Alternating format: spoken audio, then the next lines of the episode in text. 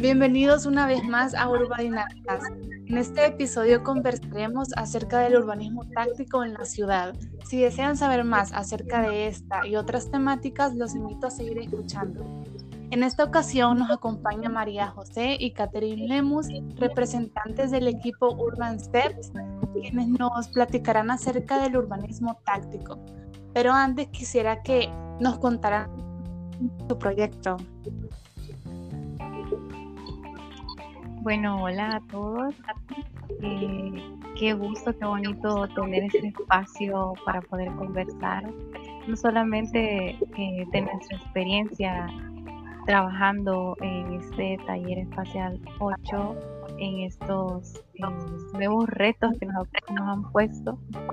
Em, bueno, comentarles que nuestro proyecto está ubicado en la ciudad de aquí en Catlán.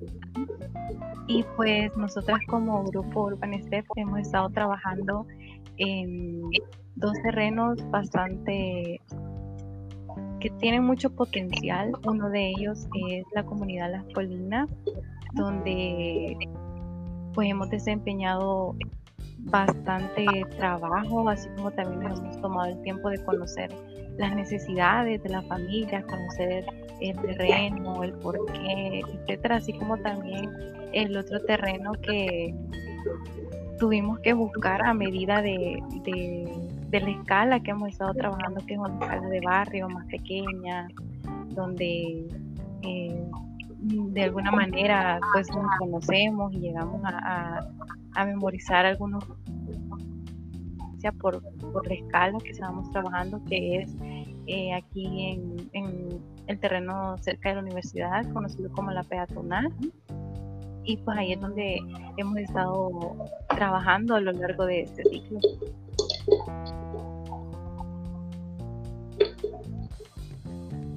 Este, yo quiero agregar algo. Hola, de antemano aquí, este, súper genial estar aquí en, este nuevo podcast, ¿verdad? Y que pues estemos aquí contándoles sobre nuestro proyecto de este año que ha sido como bien raro porque pues lo hemos tenido que llevar virtualmente. Creería yo que en forma presencial hubiera sido un poco más dinámico, pero está súper genial lo que estamos haciendo, ¿verdad? Entonces, abonando lo que Katy eh, decía, es bien curioso porque de los cuatro grupos que, que somos en la sección, somos el único que tiene un proyecto que es a escala pequeña, ¿verdad?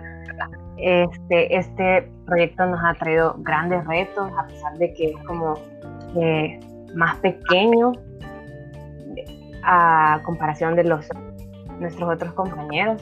Entonces, también, pues para mí ha sido como una relación súper genial con este terreno que es Antiguo Jucatlán, porque eh, pues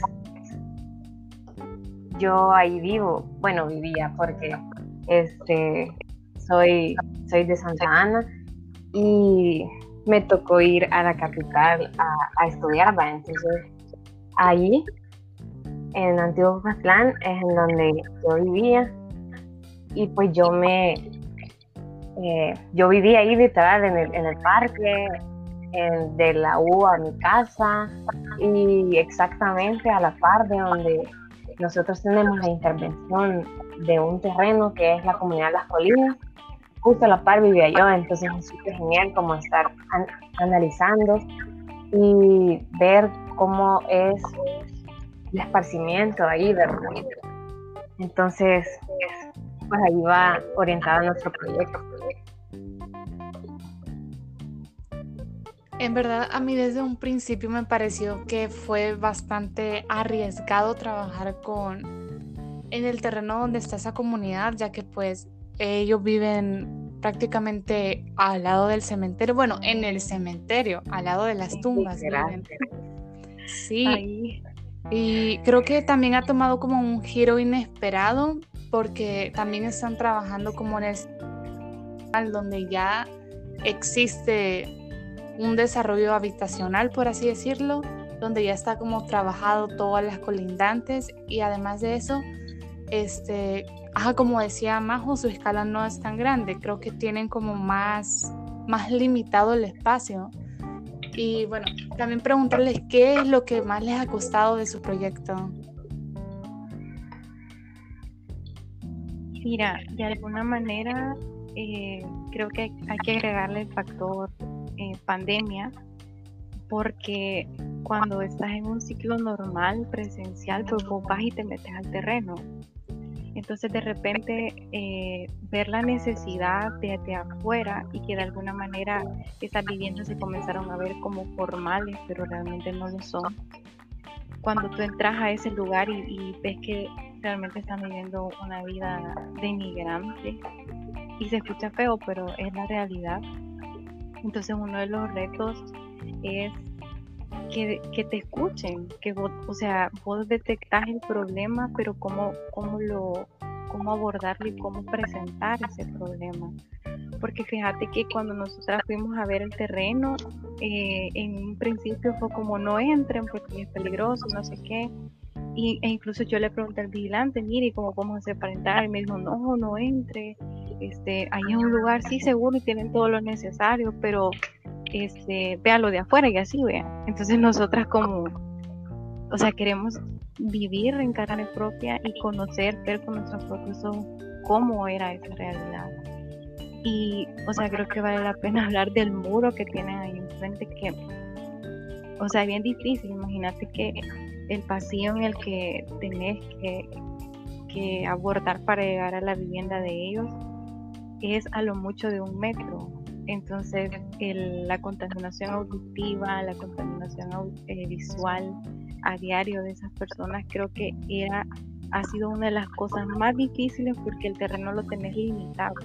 Es una franja tan reducida que, que con el poco espacio que tenés ahí tenés que abordar mucho desde la necesidad eh, de la recreación, que es algo que nosotras hemos intentado eh, ir proponiendo que más adelante me vamos a tener la oportunidad de hablar, conversar un poquito más de eso, pero desde la recreación hasta eh, decirles que sí se puede tener una vivienda digna en esa franja también. Fíjate que Binyuca, este, cuando Katy nos contó que fue a visitar el lugar, ¿verdad? Y tuvo la oportunidad de de hablar con personas que vienen ahí de, hace mil años, decían ella. Y entonces, cabal, literal, o sea, o sea, incluso fotos, hay noticias de esa comunidad y, o sea, es bien difícil esa situación que, que se vive dentro de una zona que se podría decir que es bien prestigiosa, ¿verdad? Entonces, pero pues fíjate, fíjate María, perdón, que las noticias ni siquiera te cuentan todo lo que, realmente es. Porque en Valle nosotras, Nicole, cuando escogimos ese terreno, no nos pusimos a pensar tanto como en qué feo, eh, no sé, eh, qué feo puede ser el terreno o algo así, sino que solo se veía como una comunidad con necesidad X, pero cuando vas y ves, en el abecedario un poquito para todo lo que necesitan. Sí, incluso yo ya he pasado por ese cementerio, pero no me había fijado, en verdad. No sé si es por lo mismo de ese muro que te impide ver lo que está sucediendo. Creo que hasta que visitas ya el cementerio puedes ver que, que, raro, hay gente viviendo ahí y no se hace nada para, para mejorar la situación de los que viven ahí. Y sí, creo que el tema del COVID, de tener como, de trabajar un proyecto en medio de la pandemia fue en general creo que lo más difícil para todos los grupos porque en nuestro caso nos tocó recorrer varias veces en carro el, terreno, como rodearlo, pero apenas alcanzábamos a tomar fotos y, como no nos, no salían bien las fotos, teníamos que ir grabando. Ya, bueno, al final fue material que nos salió, pero tiene su reto. Bastante, porque imagínate, yo que soy de Santana, yo ni siquiera pude ir a ver exactamente cómo es el terreno que fue a ver la Katy, ¿sabe cómo? No, y aparte de que estás en la pandemia y mm, o sea, era más difícil todavía irte a meter a un cementerio. o sea, está re prohibido. O sea, es como era, era es dos veces más Violando las leyes nosotros. Violando las leyes. Sí, yo creo que acá hay que hacerle un agradecimiento especial a Katherine porque sí rompió las leyes en medio de la pandemia, se fue pero logró sacar material para su grupo. Sí, sí. Sí ¿Verdad? No lo había visto de no, forma. De esa manera, sí. sí pero bueno, ya, ya pasó y creo que ha valido la pena este pues haber ido y estar, estar porque, o sea, eso no, no es una realidad aún todo lo que proponemos, entonces sería bueno que en algún momento eh, pues se logre hacer algo diferente en ese lugar, porque la gente lo merece. Sí, totalmente.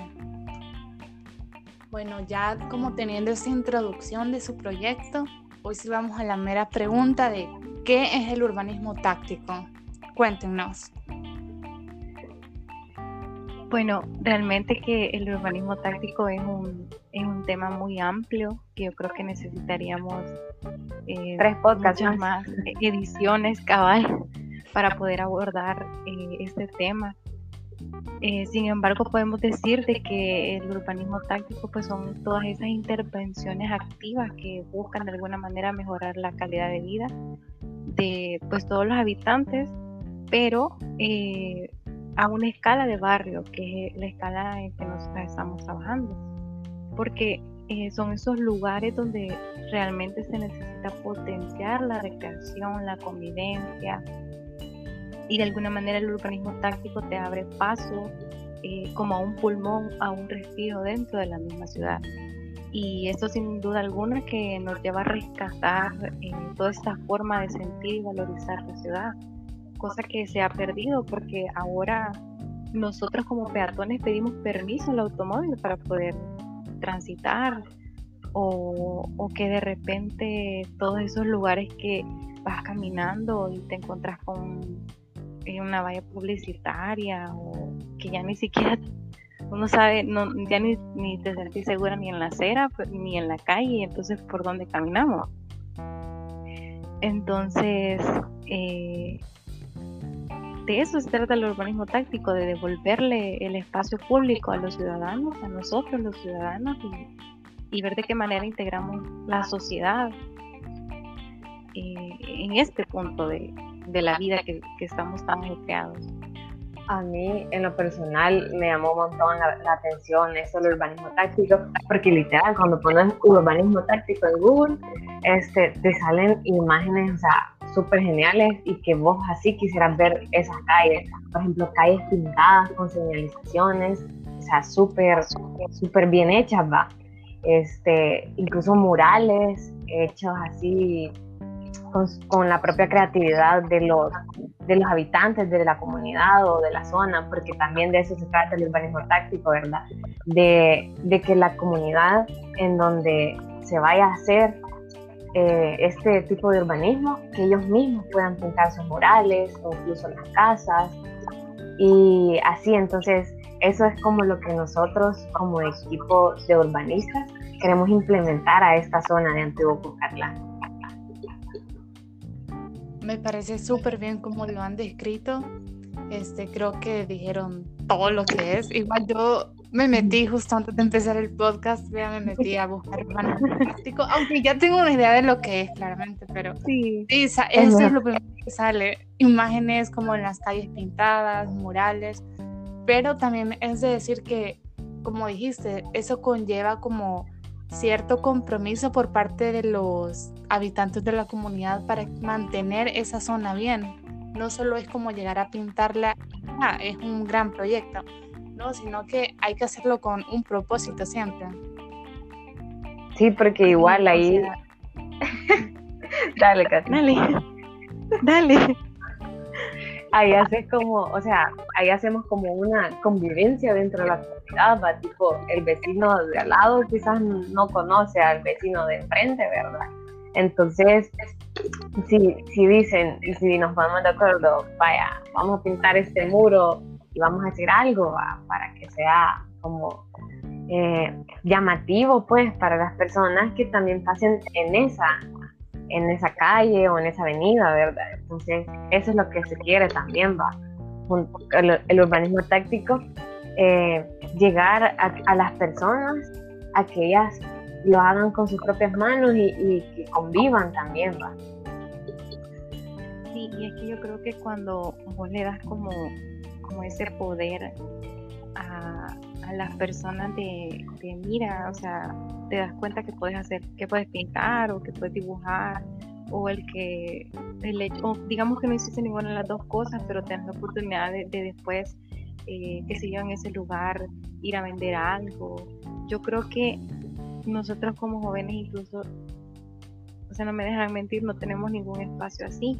Y es lo que vos decías, María, de que vivimos encerrados porque, por ejemplo, yo soy de aquí, de Antiguo Cucatlán, y acá todo está con llave. Aquí el portón, y o sea, y, si entras a un pasaje, ese es otro portón, y ni siquiera conoces al de a la par, y, solo te sentís seguro si vas al vigilante.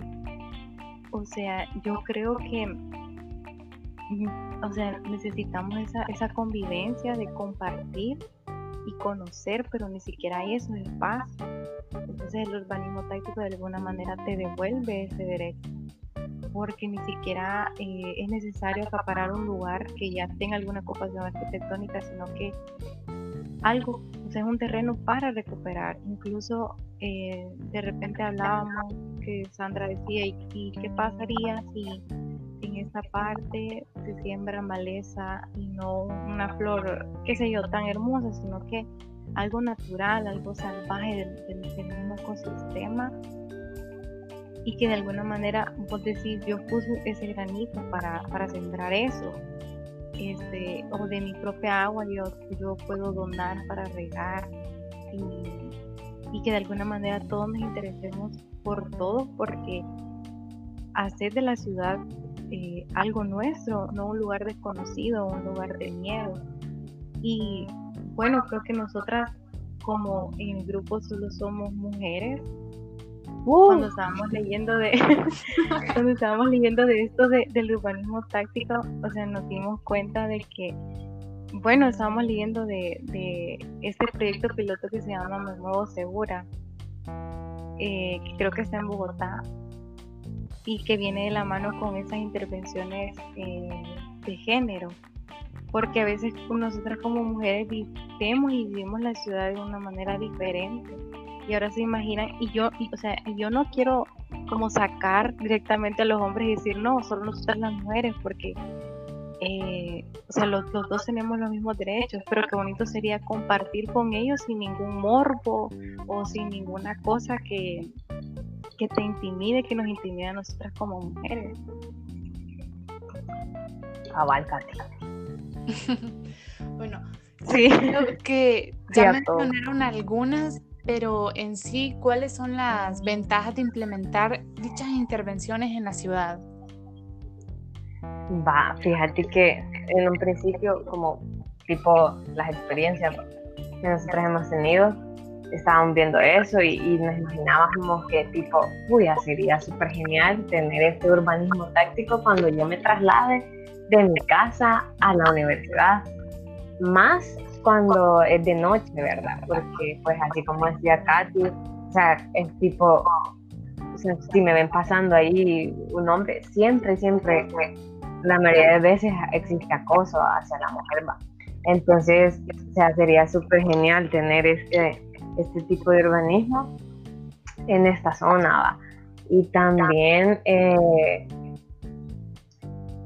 esto para pues recrear la seguridad, la seguridad de las personas, la seguridad de andar de noche también, va, porque, oye, a mí me dicen, ya es noche, este, no andes muy noche en la calle, va. Entonces, eso a mí me causa inseguridad, obviamente, va. Pero porque las calles están solas, este, no hay nadie, no hay seguridad y las calles son las calles, así como las de Salvador. dan miedo, la verdad. Va. Entonces, eso fue como el, primer este, como propósito para implementar el urbanismo táctico en esta zona de Antiguo Cucatamba.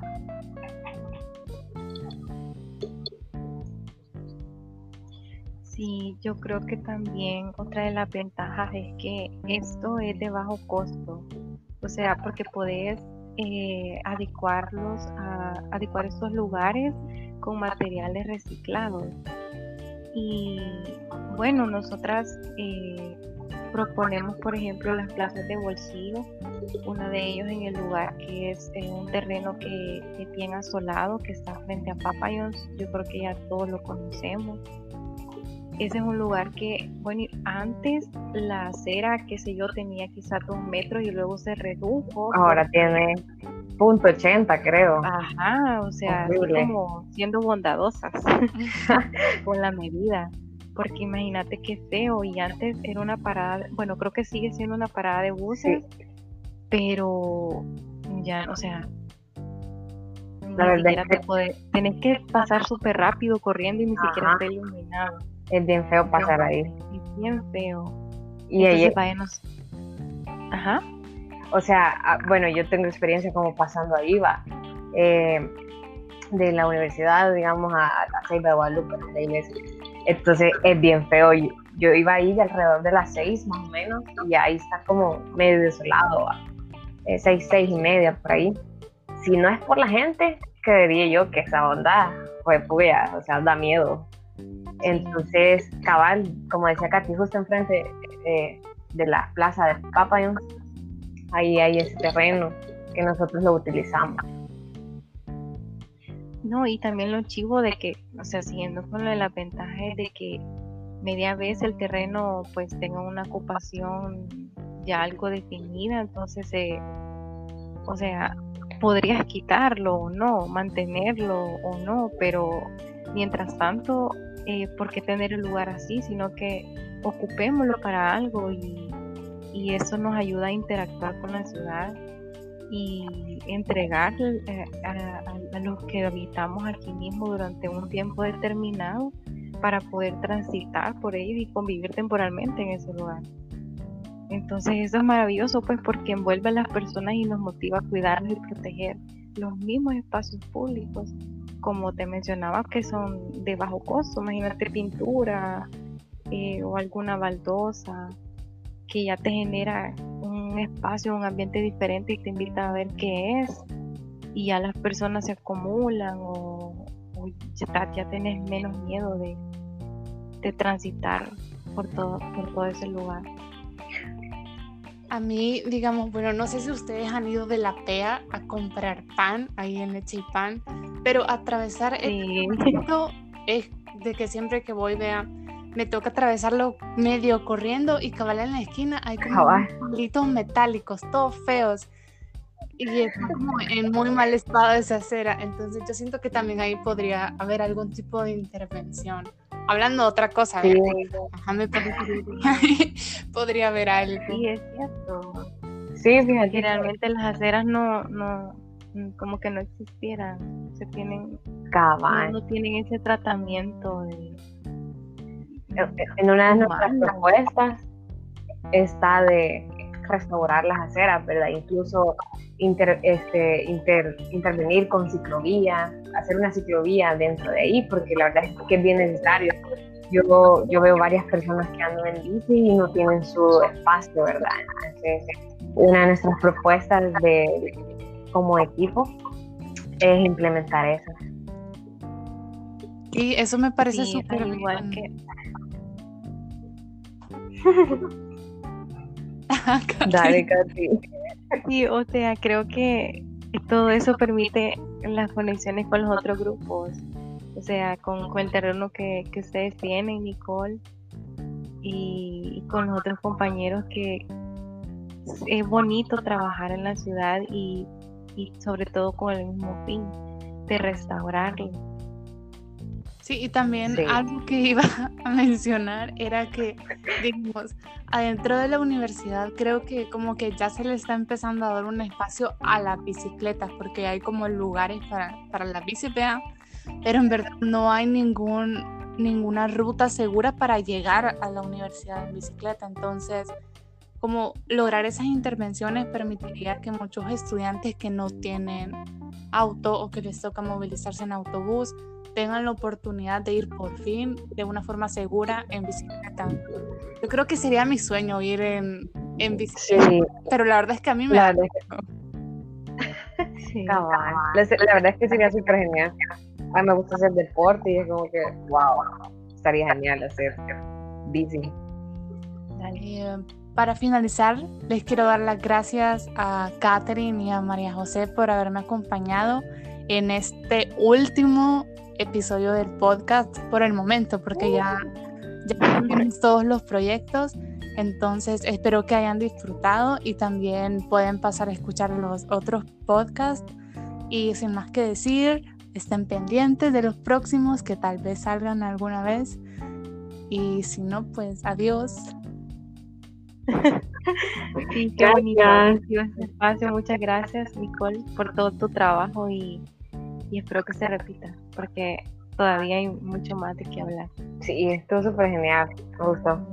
Sí, a mí Gracias. Adiós. Adiós. Bye.